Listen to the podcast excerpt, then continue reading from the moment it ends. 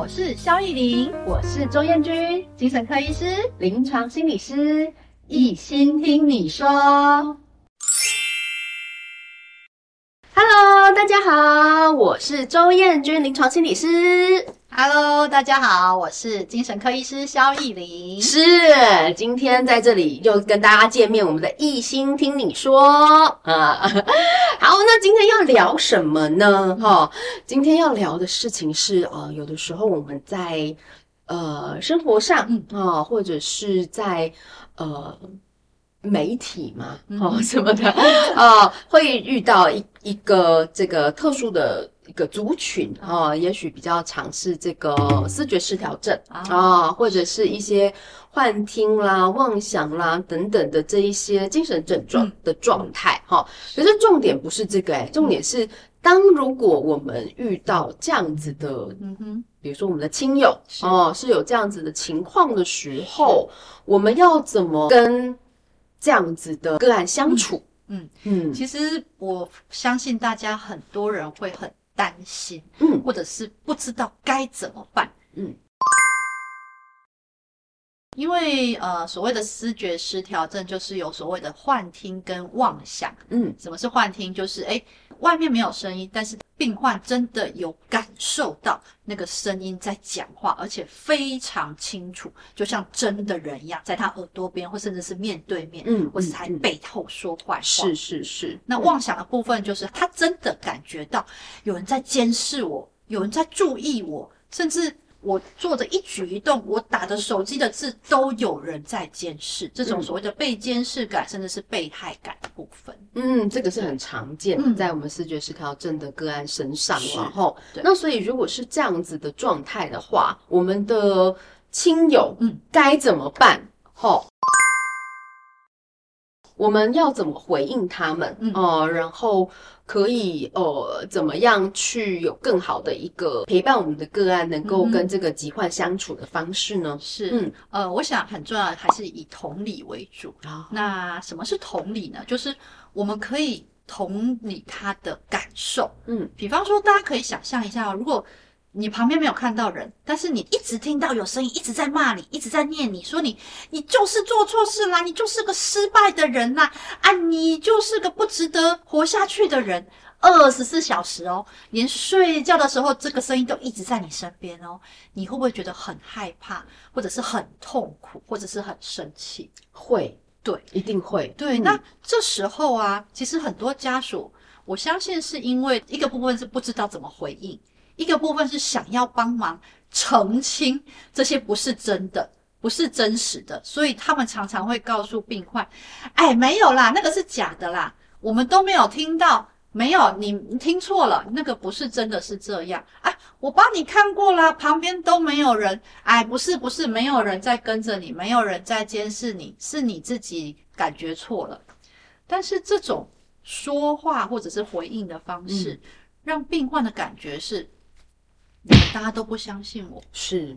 对我，我就是有听到，我就是有感觉到啊，我就是觉得别人大家都在注意我啊，为什么我跟你们讲了，你们都要跟我说没有？是。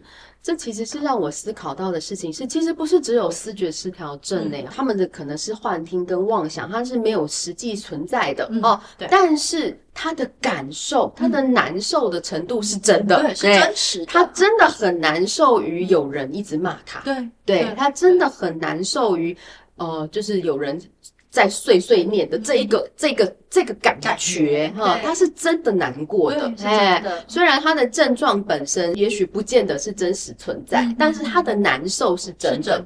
那就像是比如说，我们今天是一个焦虑或忧郁的个案，哈，他也许会因为比如说，嗯，因为一次期中考考不好而非常的沮丧，跌落谷底，觉得自己超级糟糕。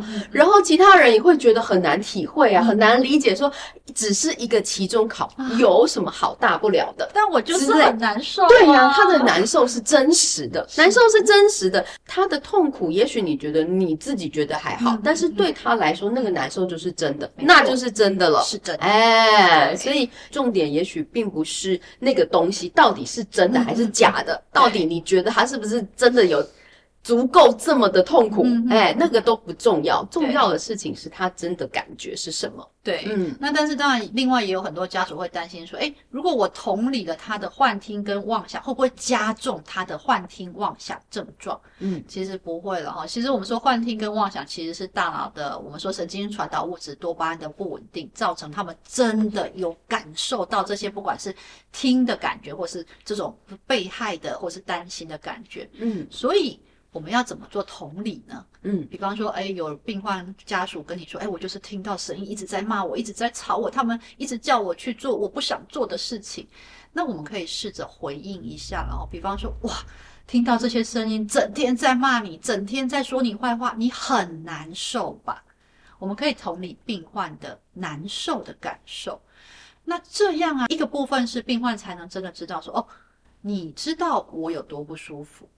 那我才愿意继续告诉你，对，那继续告诉你的好处是说不会加强他的症状，反而我们可以更了解他听到什么，他感受到什么，甚至是有没有什么危险性。嗯，因为有些幻听的症状是会叫他去做一些他自己无法控制的事情，没错，对，或者是会去叫他做一些他自己也觉得很害怕的事。那当我们能越了解他的症状内容的时候，我们就越能帮他注意可能的危险性跟注意安全。嗯，对，我觉得这件事情很重要，对，这真的很重要。所以其实能够去呃同理他的难受的情绪，是不见得等于你同意认同了他的幻听跟妄想的内容。没错，因为很重要的是，其实我们常常会遇到视觉失调症的患者很辛苦的是。呃，大家通常都会没有办法理解这种幻听或妄想的感受，所以会告诉他啊，那假的啦，那不是真的啦。但是他就会觉得全世界的人，连我最爱的家人都不相信我。对对，那我就通通不要讲。但是通通不要讲，症状会消失吗？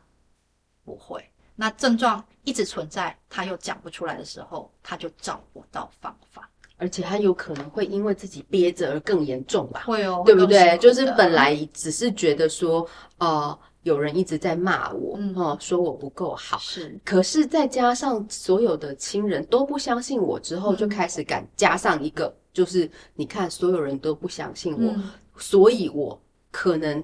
很孤独，对，哎，大家都不喜欢我，甚至就开开始想说，为什么他们都要这样对我呢？为什么呢？所以本来也许只是幻听妄想的一个、嗯、一个症状，可是慢慢的变成他还是真实的被拒绝，真的，真的，嗯、其实是很孤单的。是，那有时候失觉失调症的病人，他们也会觉得说，好像怪怪的。我明明没看到人，但我听到声音，我觉得这件事情很不舒服，我又觉得很奇怪。那我告诉了别人之后，别人又不相信我，那我是不是真的就是一个奇怪的人？嗯、那我不想要让别人当做是一个奇怪的人啊，所以我就更不敢说了。嗯，对，那其实就是会绕在那种我们所谓的黑暗深渊里面。是，所以我觉得是很辛苦的。是，所以这说不定反而某一种程度会加重他的症状。嗯嗯，对哦。所以其实针对有精神症状，或者是像刚刚燕君心理师提到的，其实情绪症状也是，我们可以用同理的模式来回应病患。那同理不等于同意，或者是会加重他的症状。而是我们用同理的部分来感受对方觉得不舒服、黑暗、难受、害怕的情绪。那多问一点，比方说，常常我就会问病患说：“哎，那声音跟你说什么？那男生还是女生？哦，那他通常都是在什么时候跟你说比较多？哦，那有些人就会说啊，我的手机被监视了。哇，那那些监视你的人是谁呀？是谁要监视你？”为什么他们想这么做？嗯，对，你多问一点，其实病患感受到的是我被关心。嗯，你们真的在意我的感觉。是，那多说一点之后，除了可以让呃之后如果带给专业的人士，不管是精神科医师或心理师来理解这样的症状的时候，家人才能更能够帮病患描述。嗯，那。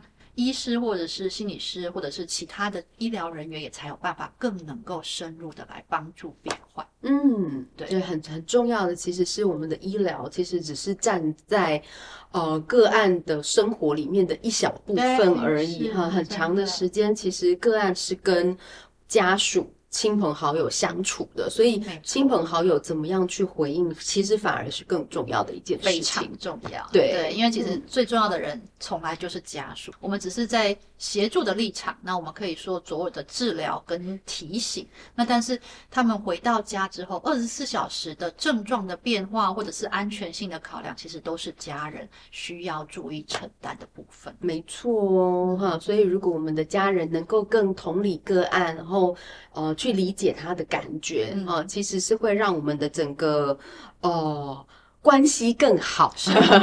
那关系更好的话，就会呃有助于我们后面的一些治疗嘛。哦、呃，他如果感觉是被拒绝的，他怎么会相信你想要给他什么样的好东西？嗯、他怎么会相信你带他去做的治疗是真的有帮助的呢？对对，对，对，嗯，所以我们可以分享。我之前有一个个案啊，他其实精神症状非常严重，他每次其实只要呃发病的时候，他就会觉得有人要追杀他，有人要迫害他。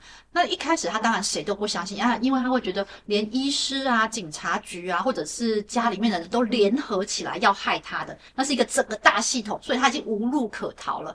所以他真的害怕他，他真的是已经爬到高楼，觉得想要结束生命，因为他觉得这个世界上所所有的人都要害我，连家人、连医院都要害我。但是几次之后，我们进入呃病房治疗之后，建立好关系，就像刚刚彦君心理师提到的，我们建立好关系，我告诉他，好，很辛苦，我知道这些东西一直在追着你跑，一直在让你觉得感觉害怕，很辛苦。那来我们这边，我们试着来找方法。来帮忙你，来保护你，让你感受到安全。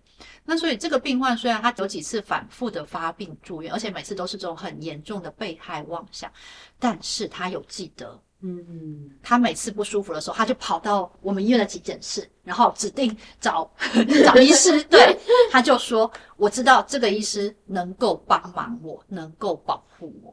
其实，其实这个就是一个，虽然他症状在，但是你让他有好的关系，有安全的感受，他就有办法找到帮助的方式。嗯，我觉得这件事情很重要。好。对，所以我们今天有聊到很多了哦。如果针对我们这个有一些症状哦，情绪症状或者是精神症状的亲友哦，我们要怎么样陪伴他们，然后回应他们哦？其实不要拒绝他们的真实感受是很重要的一件事哦。那也许我们下一次就可以来聊一聊，就是比如说我们的视觉失调症，他们的症状是什么样子哦？怎么会有这个情况？那我们会不会有一些迷思跟担心哈？然后。我们未来要怎么样协助他？怎么陪伴他？那医疗上会做些什么事情？嗯、这也是我们下一次可以聊的部分哦。好。那如果大家喜欢我们的节目呢，别忘了什么？按赞、追踪、加分享。那我们一心听你说，下次再见哦，拜拜。